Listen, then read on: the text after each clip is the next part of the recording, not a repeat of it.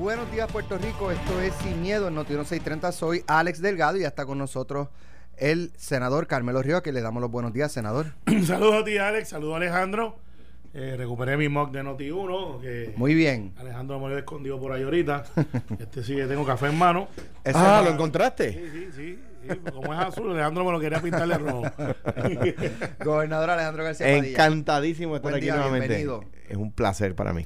¿Todo bien? ¿Todo en orden? Extraordinariamente bien. Senado tranquilo. Claro, bueno, tenemos que hacer lo que hay que hacerlo. Hay sesión. Eh, hay se, activa, hay se, activa la opción de ética. Llegó Cuomo, el gobernador Cuomo anoche. Se activa Eh, eh, lo- Hoy lo- fue ya. No, se reúne a las 3 con la gobernadora, hace un discurso a las 6 en Cataño, que tenemos allí 700 Voy a estar allí contigo. español, y Alejandro va a estar allí. Él tiene que salir temprano, pero sí, llega temprano Alejandro, que Voy, voy, voy. eh, tenemos una emisora de la que tú Mira, te voy a contar, Rico. una vez, una vez me pasó lo siguiente. Yo estando en Nueva York haciendo campaña por Cuomo. Número uno, eh, iba con él guiando, ¿verdad? Y él guía ligero, con escolta y toda la cosa, pero guía bien ligero. Número uno. Y número dos, eh, yo llamo, o sea, la, la- la gente mía llama y dice, mira, ¿cuál es el dress code? Y entonces dicen jacket. ¿Y qué yo me puse? Un traje. Un jacket. Ah, Entonces- hombre, no. es que Rico- Decía, agencia estatal para el manejo de emergencia. No, no. No, la cosa, la cosa es que yo me paro en la tarima y digo, bueno, a mí me dieron jacket. No, hombre, y él me di, entonces lo, la- lo que hicimos fue que intercambiamos. Yo le di mi jacket y él me dio la chaqueta de él. Está bien, pues, hoy, hoy, hoy vas Y en- cuando en vino a Puerto. Rico yo siendo gobernador, volvimos a intercambiar. Pues hoy está en traje y corbata, llega temprano porque él va a hablar y se va temprano, pero eh, le agradezco a los legisladores de Nueva York que ahorita a las 10 y pico estamos inaugurando un play yard de los que, un área de juego Ajá. en Toalta Heights que nos dieron allí, eh, nos lo donaron y en dos días, oye, igualito que cuando uno los pide por subasta. Y para la sede del PNP nueva, ¿lo van a llevar? Eh, no, no, pues, eso es aparte, no cabe, son muchos, son Es muchos. grande esa sede. Más de lo que tú crees. Más de lo Bueno, que tú crees. vamos a, a las noticias y a- al análisis. Dice Abel Nazario que no se va. eh, No, y que ahora va a tirar al medio a todo el mundo. Lo dijo por Noti uno. y que él va para adelante, van a tener que matarlo en- eh, con las botas puestas. Y Tomás Rivera Chats ya radicó una querella en la Comisión de Ética, eh, por lo tanto se inicia un proceso. Una pregunta, Carmelo. ¿El padre Carlos y el pastor Ricky siguen yendo allí a orar? Hace tiempo no iba a Padre Carlos, pero Pastor Ricky sí. Porque quizás deben ir a hacer un exorcismo a ver si los fantasmas se van. Hombre, no, está quieto, mira.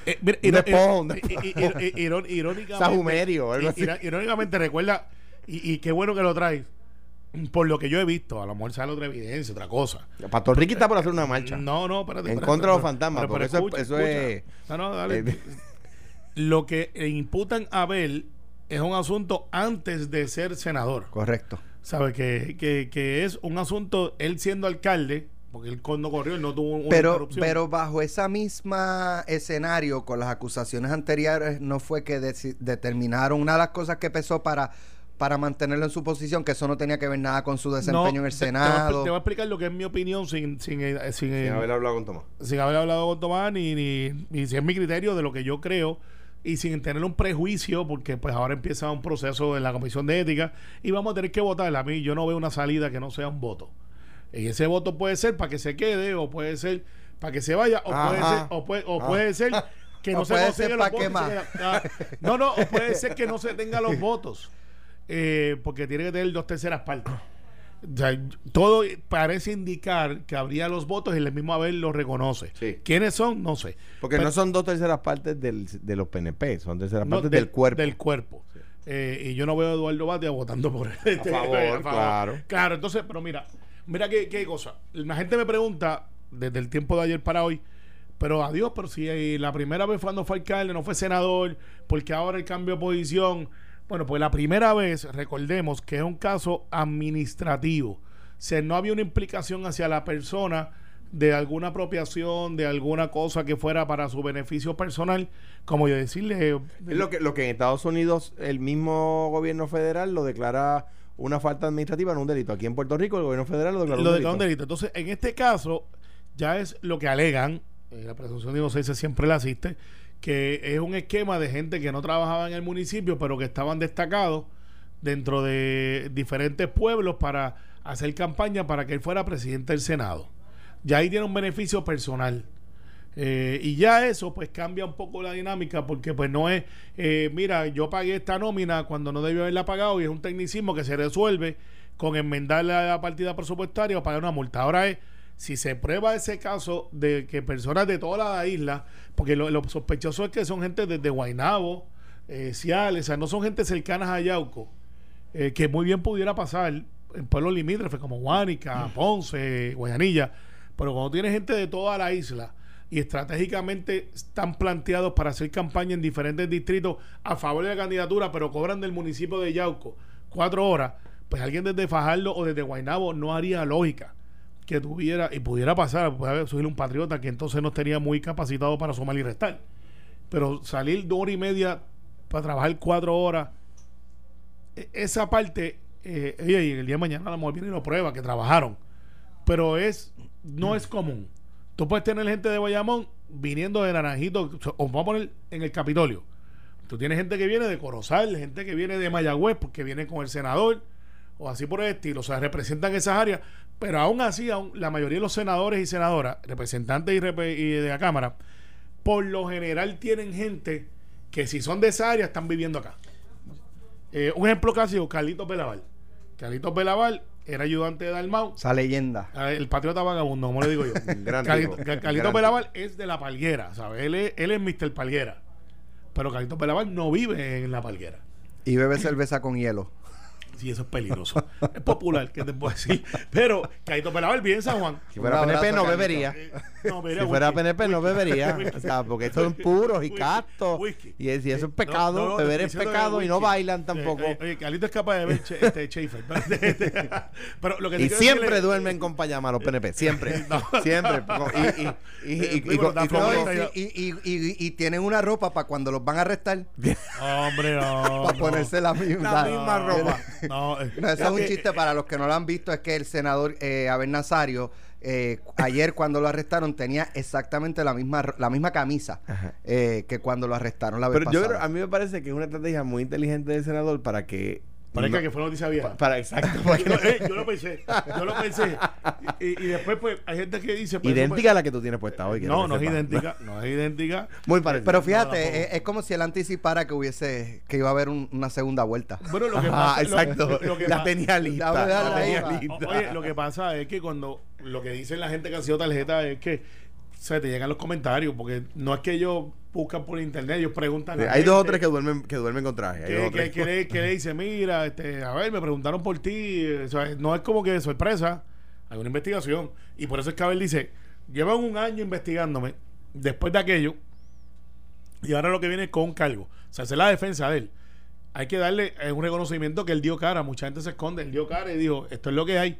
Pero el juicio político, Alex, no es el juicio por jurado ni el juicio por juez el juicio político es la vara es muy alta. La presunción es de inocencia. Esa es la verdad. En juicio político, una vez tú sales en la noticia, ese es culpable. La vara es alta y no se requiere de una prueba de más allá de toda duda razonable. No. Y, y, entonces es bueno que sepamos eso, porque han habido diferentes juicios políticos en la era moderna de los que Nicolás Noguera, Nicolás Noguera fue expulsado del Senado. Después salió inocente, pero no pudo regresar porque ya pasó el término. Oscar Ramos se le radicó una querella y defendió y salió bien porque entonces no obtuvo los votos. Yo me acuerdo de eso, yo estaba ahí cuando él hizo su exposición y convenció a compañeros senadores. Aníbal Vega Borges era el portavoz, dicho sea de paso, Carleto trabaja después. Y, y Oscar Ramos pudo convencer a sus compañeros de que no había cometido ninguna ilegalidad. Se quedó en la Cámara. Se quedó en la Cámara. Y así por el estilo han habido casos. No necesariamente un juicio político. Yo me sospecho que a ver lo que va a hacer es va a plantear su caso y se va a quedar allí. Conociendo lo que conozco de Abel, él no se va a quitar. Sí, pero, pero yo no veo a los senadores, eh, ya viendo Tomás Rivera Chats eh, inclinado el dedo pulgar hacia abajo, en el caso de Abel, que haya senadores que se, le, que se les vayan a ir en contra de, lo que quiere Tomás Rivera Pero es que no es lo que quiere. Eh, o de lo que él entiende debe, debe ser. Tomás Rivera Chats es el presidente del Senado. Él tiene una responsabilidad administrativa y tiene una responsabilidad de caucus porque él es presidente también del Partido Nuevo Progresista. Así es. O sea que tiene dos sombreros que uno no se desata del otro. O sea, una cosa es administrativa, pero también tiene el asunto político y en el, el asunto político después de las 5 de la tarde, digo yo también, que es el presidente del partido. Entonces tienes un electorado que está mirando y que él reconoce porque está tomando y nota y visitando todos los pueblos todos los días, todas las noches, que le da la preocupación de, mira, esta cosa que está pasando en el partido y la cero tolerancia a la corrupción, que hemos demostrado que la tenemos, y es una vara muy alta. O sea, él no tiene otra cosa que hacer que no sea que hacer lo que hizo. O sea, Tomás Rivera Chat tenía que bajar rápido y lo hizo. Se pudo haber escondido y decir, eso no es mío, eso es allá cuando él era alcalde. Y dijo, no, no, no. Yo soy presidente del partido, aquí está mi postura. Aquí estamos. Hay senadores que pueden decir, no, pues mira, yo creo que hay que darle la oportunidad. Y Abel va a tener su oportunidad y le tocó Cheyán Martínez, que es presidente de la Comisión de Ética, que es una persona muy, Muy seria. seria Mira. y ecuánime. Mira, la, la estrategia de Abel Nazario, que no es necesariamente la estrategia de Tommy, yo creo que a to- to- Tomás no haberle pedido la renuncia entonces, Tomás sabía que le costaba, que mordía la bala, porque no puede con una boca, con un lado de la boca decir, aquí somos duros en contra de la corrupción y tener una persona acusada de corrupción como senador defendida por él, ¿verdad? Y mordía la bala como lo hizo con el caso de Héctor, a conciencia que el caso de contra Héctor era muy flojo. Y aquí hemos dicho que el primer caso que se le radicó a Abel era un caso flojo. Y yo creo que lo que está haciendo el Departamento de Justicia Federal en este momento es reconocer que aquel caso era flojo, porque si no, lo que tenía que hacer era enmendarlo, ¿verdad? Bien. Y, y no buscarlo. Y no, no tienen ni que Me lo buscarlo, citaba, mire, citaba, tenemos aquí si- algo nuevo para usted. Si esa Mira persona ya está exacto, Sí. este bajo las reglas de la corte, pero anyway. El, el tema es que la estrategia de Abel en aquel momento de aceptar la ayuda del presidente era la correcta porque tenía apoyo. La estrategia de Abel ahora debería ser la misma si tuviera el apoyo de sus compañeros, pero con, con el mayor de los respetos y presumiéndolo inocente. Sin el apoyo de sus compañeros le hace daño. ¿Por qué? Porque se va a continuar discutiendo su acusación. Va a seguir estando en los medios. Si él entiende que es inocente, que no cometió los hechos que se alegan que cometió, el- eh, inocencia que de nuevo hay que presumir, Sí. pues, pues él, de, él no debería querer estar influenciando a los jurados en su contra, porque mientras este tema sea parte de la discusión de los medios, los posibles jurados de mañana en su caso van a estar escuchando la información como, la, como se le filtra a la prensa. No como los, sus abogados quisieran que se le filtre a la prensa. Entonces, pues, yo creo que es una mala estrategia jurídica. Bueno, Yo creo que es una mala regla porque de repente la, entonces ahora viene el Senado y lo, enju- lo enjuicia y lo votan. ¿Y qué van a decir los jurados? Los, los jurados. Pues hasta sus compañeros lo votaron del Senado por los hechos. Los, sus compañeros no lo presumieron inocente. ¿Por qué? Va a decir el, el- posible jurado. ¿Por qué lo tengo que presumir inocente yo? Si sus compañeros, sus amigos, sus vecinos de oficina no lo presumieron inocente. Entonces me parece que Abel, yo no soy su abogado, Abel debería considerar con sus abogados si le conviene que este tema se esté discutiendo en la comidilla de todo el mundo eh, y presumiéndose culpable, como, se, como pasa en este país con todo el que acusan. Mire, de nuevo, y me encanta decirlo para que se reivindique de una manera, aunque sea mínima, su nombre. Miren lo que le ha pasado a Jamón Horta, que resultó ser un caso no flojísimo, inexistente, y que el, y que el, el, el, el- pobre individuo ahora, por, por, por no po- poder eh, enfrentarse a un juicio de veintipico de, de casos, se declara culpable por menos grave. El juez le hizo la pregunta correcta. Mire, usted se declara culpable porque entiende que es culpable. Pues el juez tiene que hacerlo. El juez sabe que no. El juez sabe que no. Pues yo lo que espero es que no venga al fin y al cabo, después de que le destruyan la carrera a Abel Nazario, y de repente resulta que era otro caso como el de, como el de Jamón Horta. Ah, eso, eso porque, porque entonces digo, también la- las instituciones de ley y orden tienen que conservar su credibilidad. Su estrategia, que la haga con sus abogados, no me tiene que hacer caso a mí, ni a Carmelo, ni a Alex Delgado, tiene que hacerla con sus abogados. Yo pienso que el postergar la discusión, en vez de matarla, mira, ¿cómo se llama el legislador que renunció la semana pasada? Guillo, Guillo. eh, Guillermo, Miranda. Guillermo Pues ya no se discute. Ya no sale el periódico de hoy. Bueno, sí, hoy será. Hoy sale porque se Porque refirió. lo refirieron. Pero ya más nada. Ya más nada, no estaba en la agenda del programa, etcétera. Pues Sí, mientras las, pos- las personas este, señaladas se mantienen en sus posiciones, se aferran, siguen llamando la atención mediática y de la opinión pública. hay Eso cosas es que hay cosas que si se baten más apestan más. Bueno, Correcto. sí, pero eh, ya lo que gráfico. pero no, mira, eh, esto, esto se activa hoy la Comisión de Ética. Eh, va a haber un caucus, muy posiblemente del Senado. Eh, no muy posiblemente, estoy 99.9% seguro para discutir este evento. Y pues nada, eh, se irá el curso. Yo auguro por mi experiencia previa que para la semana que viene ya eso está corriendo.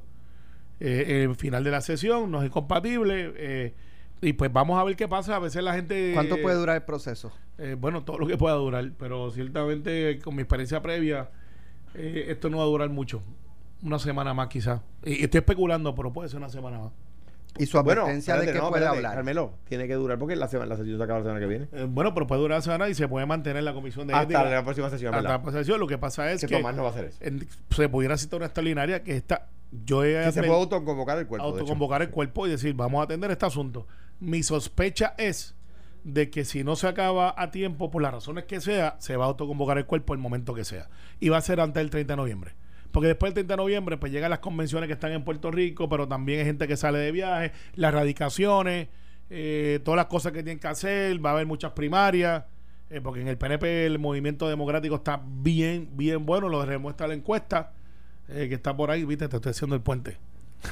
De- Pero tenemos que irnos a pausa en tres minutos. No sé si quiera... bueno, pues puedo discutir que González Cancel le da una pena a Carmen Yurín, ¿sabes? Para Yo- empezar por de abajo para arriba. Yo creo que yo creo que eso lo único que hace es quitarle credibilidad a la encuesta y le puede decir por qué lo creo. Ajá. Pero entonces me- nos los va a decir luego de la pausa. Ay, bueno, pero bueno, queda minuto y medio. Ah, lo puedo decir ahora. Eh, sí, sí, déjalo, déjalo. Yo creo que la- yo creo que eso de anticipo que cuando salga el crudo de la encuesta, la encuesta va a demostrar con las preguntas de validación que tiene un sobremuestreo a favor del PNP. Podría tenerlo a favor del Partido Popular si el caso fuera el opuesto, que de repente todos los candidatos del Partido Popular salen ganando a cualquier candidato del PNP. Eh, pues, pues, pues, ah, González Cancel tiene como el 6% en la encuesta. Más o menos, sí. Pues vamos a suponer que salga una encuesta donde Juan Zaragoza, que tiene el 2% en la encuesta del Partido Popular, sale ganando la piel Luis y a Jennifer y a todo el mundo. Tú dices, espérate un momentito. ¿Cómo es posible? Sí, pues lo- hay lo una que- sobremuestra lo- que- popular. lo que pasa es que- Y eso hay preguntas que están incluidas en la encuesta que se llaman preguntas de validación que le permiten al encuestador saber cuando hay una sobrecarga. No intencional. O sea, no es mala leche. No, es que pasó. No es mala leche. Es que no, tú no sabes a quién, a quién le vas a hacer la pregunta. Perfecto, estipular lo que tú dices es correcto, pero el- este periódico no pagará lo que pagan, que tú sabes que esas valen de 50 a El no- 70 y los pesos. encuestadores son de primer orden, porque yo Por sé eso, son. por eso, si son de primer orden, uno, son. uno- pensaría que tomaron en cuenta lo que tú planteas. No, porque lo que, lo que la encuesta re- da el Pues, resultado pues, que si da. son de primer orden, ¿cómo, cómo obvian cosas No, tan- no lo No, no, no obvian, lo obvian, no lo obvian. El resultado da, el- la encuesta da el resultado que da, lo que falta, porque faltan días. La encuesta dará los resultados crudos, ¿verdad? Los resultados de, la- de las preguntas de validación. Y cuando, por ejemplo, una lo pregunta- pregunta de validación típica, ¿cómo usted votó en las pasadas elecciones? La encuesta debe arrojar, si tiene un- una, una proporción adecuada, que en esa pregunta da un resultado similar a lo que fue el resultado real de las elecciones pasadas. Pasada. Si de repente Ricardo sacó 42% o 41.8% en las elecciones y la encuesta dice que en las elecciones pasadas el PNP sacó 52%, ya tú sabes que hay una sobremuestra. Está bien, perfecto. Entonces te va a afectar las demás Y- preguntas. Y, eso lo vamos a analizar, pero lo que sí yo lo analizo desde el punto de vista para fines científicos locales, lo que tenemos hoy. O sea, esos encuestadores Eh, son eh, eh, de primer orden. Es que Carmen Yulín está mal parada donde quiera que la pongan. Donde quiera que la pongan, lo que, los que pensaban que Carmen Yulín era, porque el efecto González Cancel no es que voten por él, es que si Pierluisi no estuviera disponible, o no estuviera disponible Jennifer o Tomás Rivera Charo, ninguno de los candidatos, él, por el mero hecho de ser del PNP, se gana las posturas de Carmen Yulín. Y, y se- yo no he visto otros, porque vi el análisis de Carmen Yulín, que me llamó la atención. Pero si se gana Carmen Yulín, se gana a todos los que están debajo de ella. Y- se gana a Zaragoza, se gana a Prat, se gana a Charlie Delgado. Y lo que te quiere decir eso es que las posturas de izquierda del Partido Popular no son bien vistas por nadie. Yo, Por nadie. Yo- que no sea los que están en ese yo movimiento. discrepo. porque para mí tiene O 30. sea, las posiciones de izquierda sí son bien vistas. bueno, tiene 28%, lo que quiere decir cuando él dice no, no, Que no me son bien por bien nadie. No, por nadie que no pues esté en tiene, ese tiene, movimiento. tiene una 28% tercera parte. es una tercera parte. Claro, Pero- pero- ca- es pero- casi una tercera parte. Pero yo dije por nadie de los que est- a Ah, menos bueno, que no estén dicho- en ese movimiento. Dicho que fue lo que así, dije. dicho así, una, un tema. O sea, que Juan Porque Dalmau está- 28% hace ganar o perder una elección. Al. PNP o al Partido Popular. Es un O 10, sea, un 10. Un 10. O sea, 10. o sea que, bueno, en mi caso, un 1. Sí. O sea, en el caso Alex. de, en el caso de Ricardo, un 2%. Alex, para que te rías y nos vayamos a la pausa. ¿Tú sabes quién está contento con, con ser casi, casi ganador? ¿Quién? Juan Dalmau. Hoy se tiró un tuit temprano en la mañana para contestarle como si fuera el gran este superhéroe. Estamos contentos, duplicamos del 3% al 6%. Extraordinario. Juan, estás último como quieras. Extraordinario. Eh, te felicito. Estás, estás peleando con Victoria Ciudadana que tiene dos meses de fundación y Néstor López no ha hecho una caminata. Le- Que, by the way, Victoria Ciudadana sale en el, en el, eh, sale arrastrada en, el- en la encuesta. De nuevo, cuidado, porque si hay una sobremuestra a favor del, la- del PNP, Está bien, pero... también afecta a Victoria Ciudadana y yo no me dedico, como ustedes saben, No, pero, a defender pero ese claro que es que partido. el Partido Independentista lleva como 100 años y Victoria Ciudadana llevan, después del perreo intenso, 100 de- días, de 100 como días, 100 días. 100 días con esto, eso, con, con, con, lo, con la, la, la olla de grillo que tienen ahí de quién es y quién no es y quién brinca primero. Y que Juan esté contento porque duplicó de un 3 a un 6. Juan, todavía no está inscrito. Con un 6 sí. ¿Cómo se dice? Sí, Sí, yo creo que un sí. seis sí. tú crees que Tiene más no, del de- 3. depende de quién participe. Sí, Bueno, claro, pero si es porcentual. No, no es porcentual, pero, Pero sí, sí, sí. Si nos hizo la pregunta de, ¿usted va a votar en las próximas elecciones? No sé. Sí, se hizo, se hizo. Pues sí. Oye, Juan, para lo mejor no tienes que recoger firma esta vez. Pero este, porque llevas de 3-3. Dejen el ulti- vacilo. Las últimas tres, oye, han pasado Thanksgiving Mira. y Navidad tricoteando con dos hermanos. ¿Saben, saben que Tomás Rivera Chats le recomendó a la gobernadora, Vamos a la Wanda pausa. Vázquez. Vamos a la pausa. Adiós, pero no. Ya se pasaron tres minutos, los estoy chequeando. Ya te ¿Qué la le dijo? Le dijo, le dijo, le dijo a Wanda Vázquez, mira, ¿sabes qué? Retira ese nombramiento de juez. Y Wanda Vázquez le dijo, este es. No voy a retirar nada. Ok, bueno, pues. En breve regresamos sin miedo, sin miedo, por Noti 1630. La gobernadora sometió unos nombramientos de jueces. El presidente del Senado le sugirió que un nombramiento fuera retirado porque hay unos cuestionamientos sobre ese juez. Sin embargo, la gobernadora dice que no va a retirar el nombramiento, que pues si tienen que colgarlo, que lo cuelguen, pero ella no lo va a retirar. Bueno, este es el proceso. y Yo ahora como portavoz del Senado, eh, tengo que decirle que a los asesores de la gobernadora, yo sé que el mío no fue, el que se fue para allá, Ale López Echegaray no fue, porque él le hubiese dicho, mira, como funciona el Senado, y ha funcionado siempre, a pesar de que hay gobernadores como Alejandro, que a veces se la apuntaban porque estaba peleando con Eduardo, eh, con lo del, tuit, lo, lo del tuit aquel que decía, por ahí anda Alejandro irracional, pues se dando ese debate. Eso fue la primera semana. La Eso primera fue. semana fue después. Eso fue rápido. Ese fue el tuit más caro de la historia. Eso fue antes de Reyes. Eh, por eso. Entonces, lo que, lo que sí es, por lo general, y, y la sana convivencia es que se sienta el comité nominador, los, los abogados y los jueces se someten, pasan por un comité, ese comité los ve, algunos se someten al colegio de abogados, si son jueces, se someten a un escrutinio un poco más estricto, se recomiendan, llegan a la fortaleza, otro equipo lo ve, se lo suben a la gobernadora o el gobernador, y el gobernador gobernadora en sus reuniones semanales, la buena práctica, Alejandro va a tener una historia de él, que cómo él lo hacía dice, mira, tengo tales y tales y tales y tales, ¿qué tú crees? Eso se llama consejo y consentimiento. No es decirle a la gobernadora lo que va a hacer, es consejo y consentimiento. Entonces, aquí tú tienes dos personas que son muy conocedoras de, de- de la judicatura. Los dos fueron fiscales, la gobernadora y el presidente del Senado. Los- una fue secretaria de justicia y el otro fue abogado de defensa. En su, cuando digo yo, en su tiempo libre, como les digo yo. Eh, no puede pasar el gato por liebre, son dos litigantes que llevan mucho tiempo. No hay espacio para panismo, no hay espacio para hacer favores. Es consejo y consentimiento. Lo que comienza mal, Alex, termina mal. Mira, estas circunstancias como yo las manejaba cuando surgía un, un- que surgieron Claro. circunstancias como esta, eh, pues por lo regular en la reunión que yo tenía todos los lunes con los presidentes de los cuerpos y los portavoces, eh, pues ellos me decían, mire, hay un problema con este nombramiento porque en la evaluación que hace la Asamblea Legislativa surgió este tema, ¿verdad? Que no había surgido en la evaluación que, evaluación que habíamos hecho nosotros o lo que sea. O, mire, esa persona trató mal a este legislador cuando estaba, eh, a este senador, cuando estaba en tal posición. Y ese senador le tiene la cruz puesta y está formando un revolú y moviendo a la gente allí. Entonces, uno habla con el nominado y le dice, mira, está, el, el Senado no te quiere confirmar. Tenemos dos opciones. O retiro tu nombramiento o vamos para adelante y te pueden colgar. Eh, o simplemente no actúan sobre ti, ¿verdad? El Senado no tiene que, que, pasar, que hacer una votación sobre este juez. Si se acaba la sesión, quedó colgado. Si el, si el Senado no hace nada, ¿verdad? Eh, el, el nominado le dice a la gobernadora, voy para adelante. Y la gobernadora dice, pues yo también. Y entonces la gobernadora comunica al país, mire, yo no voy a retirar nombramiento. Y el Senado que ejerce su responsabilidad, que lo cuelgue o que no lo cuelgue. O que lo nomine, o que lo confirme, perdón. Bueno, Eh, y, a- y, a- y eso, eso es- esa, ese choque se da. Ese choque es tan viejo que un- el caso donde el caso donde se resuelve que quien dice qué cosa es constitucional y qué no, un caso del año 1800 que se llama Marbury versus Madison, es un caso de nombramiento.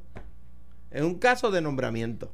Es un caso de nombramiento y del poder que tiene el presidente de los Estados Unidos de no firmar la credencial a una persona que ya fue confirmada por el Senado de los Estados Unidos. Estas controversias son, están ahí desde el día uno y no han cesado desde entonces en ningún, en ningún país que tenga este sistema. Por lo tanto, esto no es nuevo. Yo tuve controversias con el Senado porque es natural. con Eduardo, con Eduardo.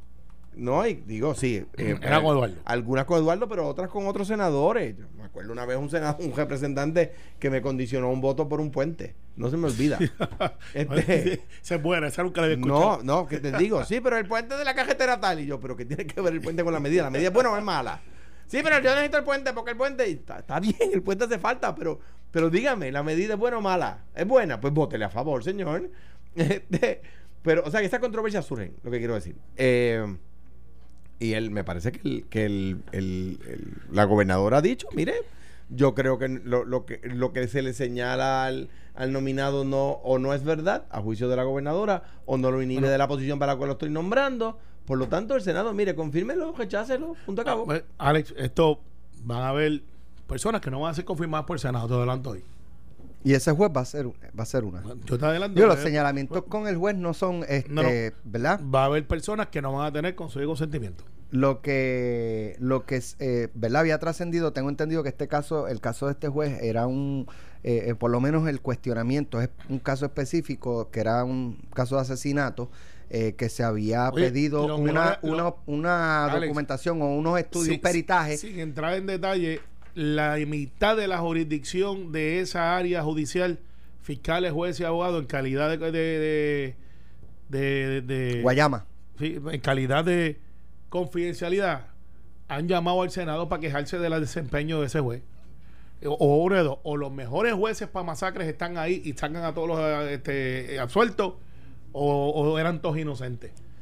¿Sabes? Eso Pero y el pasar. empeño entonces de Wanda Vázquez con este juez. Pues no sé, no sé, eso hay que preguntárselo a la gobernadora, pero hay jueces y a lo mejor juezas que no van a gozar del consejo de consentimiento. Pero para los que nos están escuchando, como les decía, esto es un caso de asesinato donde Eh, que hay según nos varios. contó Capo, Hay dos o tres. pero eh, por lo menos el que no, el que nos habló Capo, eh, el, el- se pide una Porque doc- el una evidencia, un, docu- es un juez peritaje, superior y lo están ascendiendo un peri- un per- exacto, un peritaje eh, y est- eh, unos estudios de balística, o qué sé yo, al- no recuerdo ahora mismo el detalle, y eh, el- lo que se había solicitado llegó el mismo día de que se había puesto la fecha. Sí, y, no- y estaba en término. Y, y- y el juez desestimó, aún teniendo esa, esa evidencia. O sea, Sí. solicita esa evidencia para determinar si había o no había causa, Sí. si recuerdo bien.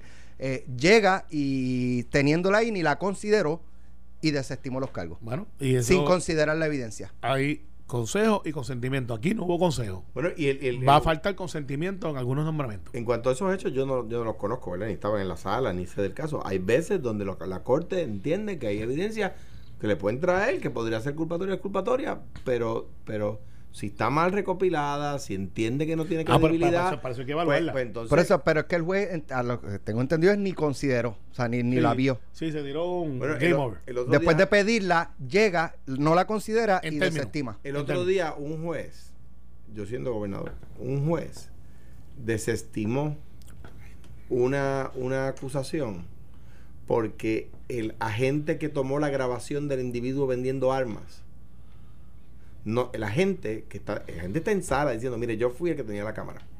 Y dice, sí, pero usted no sale en la grabación. Dice, pero ¿cómo va a salir en la grabación si yo tengo la cámara? Sí, exacto. Y después, como yo sé que fue usted, porque yo se lo estoy viniendo a decir, señor, pues el juez desestimó. Pues, Eso pasa. Pero, entonces, consejo y consentimiento. Como yo tengo que salir a, a inaugurar un centro con los legisladores de Nueva York Ahora en Toalta. la- Para que tú veas, en Toalta, en Toalta High, para que no digan que solamente son los azules. Yo sirvo a todo el mundo.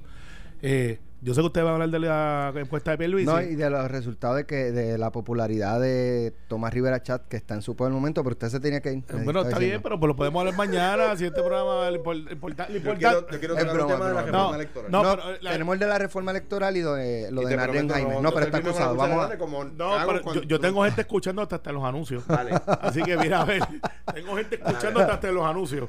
Así que vamos a ver, pórtense bien. Bueno, eh, antes de pasar al tema de la reforma electoral, el tribunal eh, validó la posición del Partido Popular Democrático fuera Narden Jaime de la una eh, sentencia- elección una sentencia de- para de- alcalde de Macao. Una sentencia larguísima y mira, esto es, es, es- es así. Ah, y por los populares, los PNP, pues mire, hay- los procesos hay que seguirlos. Si Narden hubiese informado de la investigación, pues podía correr. Es que omitió información. Digo, Y- y si la- lo dejaban, porque si sometía la información, por eso es que yo creo que él la omite. Bueno, porque porque- entiende que si la presenta, pues lo descalifican. Mm, Yo creo que no hubiera habido causa para descalificarlo porque, porque él está siendo investigado, no ha sido acusado de nada y él, mire, mire, yo me estoy defendiendo, me está investigando. Pero la juez incluso dice, mire, y después se le dio la oportunidad de acudir a la comisión y corregir el error o de apelar a la Junta y de corregir el error. Lo hizo, simplemente estuvo en negación.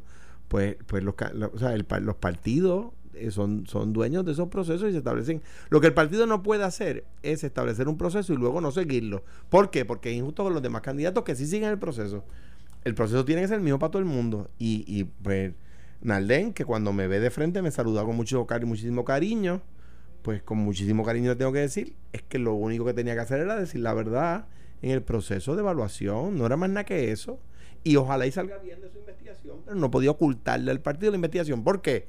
Porque en el día de mañana sale la investigación del Contralor Electoral, de la investigación de justicia, de empleados fantasmas, sobre esa el Partido Popular no tenía ninguna información, o sea, y, surgió después. Por lo tanto, no se trata de esa, se trata de la información que somete el, el Contralor Electoral. Me parece que, que lo único que tenía que hacer Nalden era decir la verdad, ojalá y salga bien, pero si sale mal y el partido lo sabía y con aún lo certificó, entonces el partido tiene que cargar con la responsabilidad. Y en ese sentido, pues el partido me parece que hizo lo correcto y el PNP hace lo correcto cuando, cuando se encuentran circunstancias similares de calificar un candidato. En otros temas, usted escribió un tuit anoche eh, a las 9 y 54, decía, alerta, acabo de terminar, de terminar una reunión convocada por la Junta del PPD. El proyecto que altera la ley electoral necesita detenerse. Como está redactado, es muy peligroso. Necesita mucho más análisis y apertura. Discutirlo junto al Código Civil y otras medidas no es lo correcto. Mira, el código... ¿Qué, qué eh, pasó anoche en esa, en se, esa reunión? Se discutió ¿Quiénes cabali- estaban? estaba, pues, estaba Héctor Luis Acevedo, estaban pues, los miembros de la Junta, Presidente. el presidente del partido, el secretario, el comisionado electoral. y los- estaban discutiendo este, este proyecto. proyecto Mire, si usted usted se mudó para Wyoming hace siete años está inscrito en la en- porque no, no, no se borró del registro electoral, usted puede venir con la licencia de Wyoming el día de las elecciones y votar aquí. No solamente eso, usted puede votar por internet y luego reportarse al colegio y votar también. Puede votar dos veces. Porque le pone la carga de la comisión de Imagínate tú que el mismo día de las elecciones tú votas por internet porque permite un voto por internet, que de entrada eso es un problema porque tú no sabes si te están coartando, tú no sabes si es tu hijo el que votó por ti, tú sabes si es un abuelito enfermo y vienen los nietos a votar por él. Por eso el voto encamado es tan importante que también lo trastoca. Eh, yo, yo me parece que necesita más estudios. Yo no estoy adjudicando aquí eh, maldad ni bondad. Estoy diciendo que el proyecto tiene unos defectos que hay que corregir y para ese es el proceso, para eso es el proceso legislativo. Este proyecto, la ley electoral tuvo una sola vista. Una vista.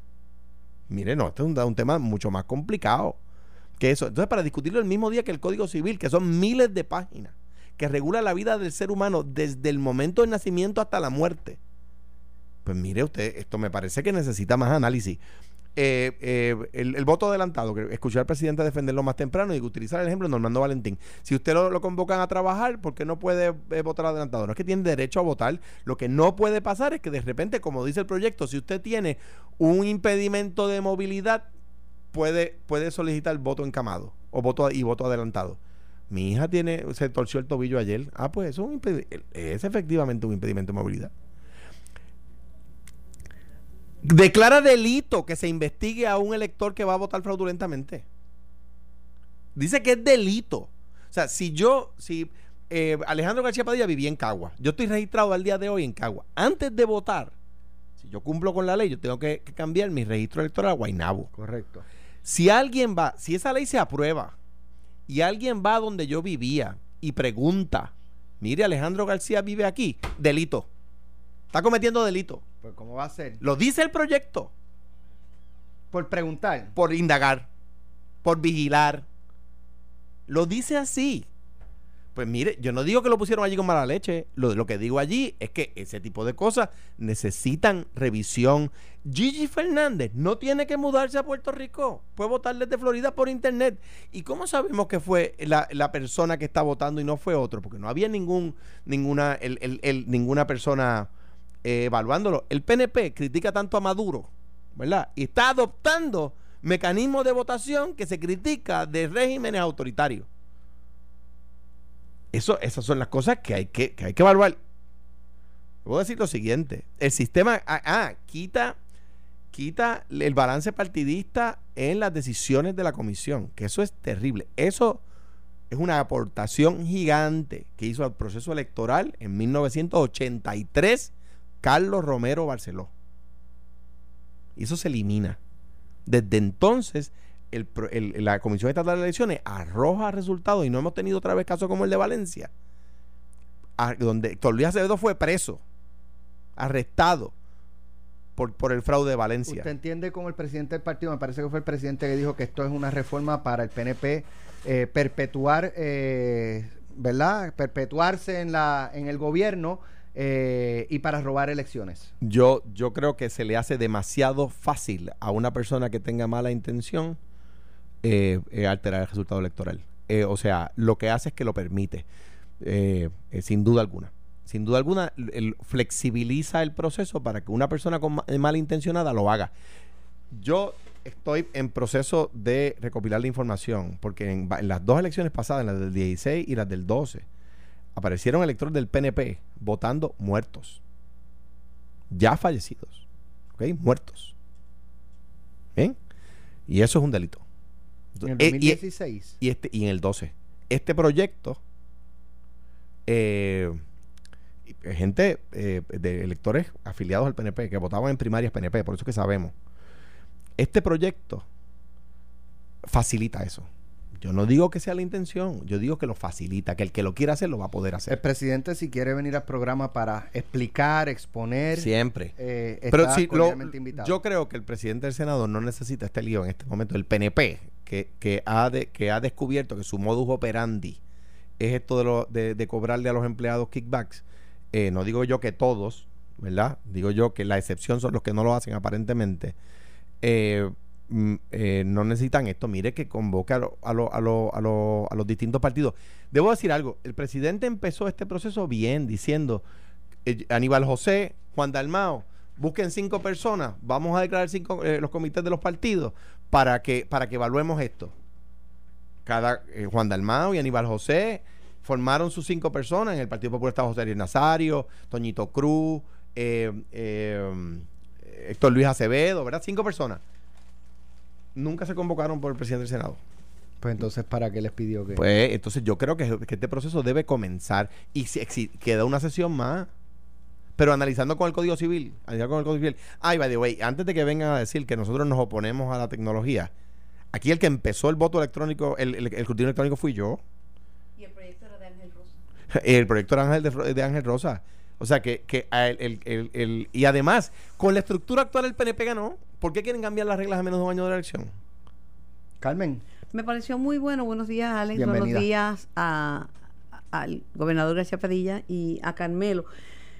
Me pareció muy buena la explicación de lo, cómo es el proceso de confirmación. Me pareció muy buena la tuya y la de Carmelo. Pero algunos también, algunas personas van a confirmación y van con autoridad. Con autoridad. La misma doctora Beatriz Ayas. Cuando uno está, necesita que lo confirme, uno tiene que ir, tú sabes, con el moco bajito. Mire, a mí me pasó, Carmen, que un eh, había un, un legislador de la, en la Cámara que me paró El del puente. que me, no, otro, que me paró unos nombramientos que nosotros no tenemos hoy, en el Partido Popular, no- dos nombramientos en el fiscal, en el panel de jueces del FEI, gracias a que él y otro más, que en algún momento diré sus nombres, me pararon dos nombramientos del FEI, porque esos van a los dos cuerpos, era un legis- eran legisladores de la Cámara, porque yo no quería someter al Senado un nombramiento de fiscal de un tipo que evadía contribuciones. Entonces, lo había, yo, él me lo había traído una vez, creo que era para, para, para fiscal o juez, y yo lo someto. En el proceso del Senado eh, investiga y ve que había unos problemas contributivos. El, el Senado me llama y yo retiro el nombramiento, ¿verdad? Como explicábamos hace un minuto. Y luego se, le- se, se enojó y que había que nombrarlo otra vez y que había que nombrarlo. Chico, pero ¿cómo lo voy a nombrar otra vez? Y mira lo que pasó. Me colgaron dos nombramientos al, al panel del, del FEI. Dos. El, el- lo que decía, eh, tienes razón. Y uno que se ofendió, hubo uno que me pidió que lo nombrara juez de apelaciones, un legislador. Capaz. Le digo que sí. Reservo un puesto de juez de apelaciones. Me avisas cuando te quieras ir a la legislatura para el Tribunal de Apelaciones. Un tipo muy capaz. Una persona que si les dijera el nombre, ustedes dirían, ah, ese tipo Lo es bueno, lo es. Pues surgen las vacantes en el Supremo, entonces me dice, no, yo quiero el Supremo. Y dije, no, la del Supremo no, te doy la de apelaciones. Pues se enojó. De ahí para adelante me puso la cruz y se enojó. tenía una lista de compra. ¿De dónde Y yo dije, pero espérate, hermano, si me comprometí contigo a una que no es mala, que es la de juez de apelaciones. Sí, no, pero yo quiero del Supremo, yo soy capaz de ser juez del Pero Supremo. tenía la Pero auto- ¿Qué tipo es? Tenía la autoestima bien puesta. Sí, ¿Cómo? Tenía una autoestima. Pues se enojó, se Eh, chismó. no, pero, pero también Carmelo tiene razón en que es el consejo y consentimiento del Senado. Consejo y consentimiento. El poder nominador lo tiene el gobernador, pero consejo y consentimiento. Carmen, ¿qué tienes hoy? Bueno, tengo tengo a Luis Raúl Torres, que no suele venir, pero, pero yo envié una foto a él con Miguel Romero. ¿Y de, de- de qué partido es candidato Miguel Echando Romero? asfalto, De hecho, creo. De hecho, Miguel Eh, Romero, desde que salió lo de Guainabo, este, yo no lo he visto mucho ni lo he escuchado mucho. Pero que no le pueden tirar mucho, porque si yo también creo en las alianzas y si Pero este está Miguel Romero, desde que Victoria Ciudadana postuló un candidato para San Juan, no tiene que hacer campaña. Sí, sí, ya, ya está gano, Pues como si le- si el bendito campo. sería que él ganó las maletas. Ya, ya, mire, Victoria Y Ciudadana está tengo- llevando las maletas hasta, hasta, hasta Y la sobre puerta el de lío la de las papeletas y eso, tengo al comisionado electoral del Partido Popular porque va a haber otra vacante. ¿Cuándo lo van a llenar? Del Partido Nuevo Progresista, perdón. Pues cuándo lo van a llenar. ¿Y cómo lo van a llenar? Bueno, tengo entendido este que se estaba hablando de la persona que llegue tercero en esta primaria, pues. pues, Se ha sugerido, pero no, ne- no es. Pero si es así, si, si la tendencia sigue, los 16, con calma, va a llegar. Ay, Dios mío. Va- en algún momento van a entrar. Alex, bendito sea el Nos vemos, Señor. Bendito sea el